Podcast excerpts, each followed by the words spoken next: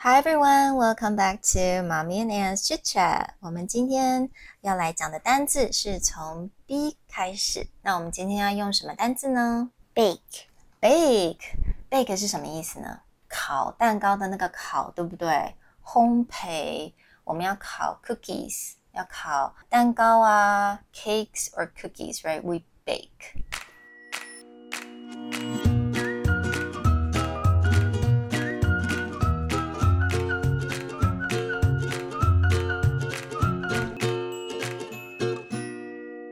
How do you spell bake? B A K Mm-hmm. E Good job. B A K E. All right. So when you bake something, you cook it in an oven. Do you know what an oven is, Anne? 烤箱烤箱，烤箱有大的也有很小的，对不对？So we have big ovens and small ovens. Bake 这个字，我们还可以衍生成为另外一个字，就是 baker。 baker，我们加了 e r b a k e r，会变成什么？ baker 嗯，会变成那个烤东西的那个人，对不对？对他就是特别去烘焙师。So baker is someone who bakes。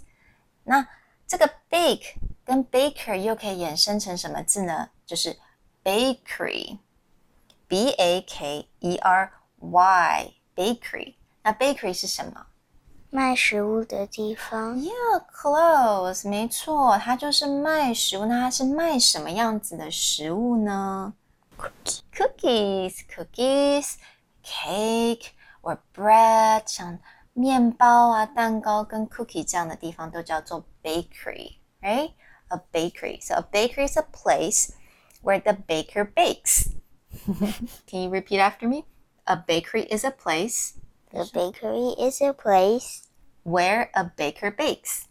where a baker bakes 我们再讲快一点点好不好？A bakery is a place A bakery is a place where a baker bakes. when a baker bakes All right, so a bakery is also a store where you can buy the things a baker bakes. So you can buy, 我们可以买 cookies and cakes and bread. All right, so that's it for today. We talked about bake, baker, 还有什么 bakery bakery. All right, so have a very nice night. Bye, everyone. Bye everyone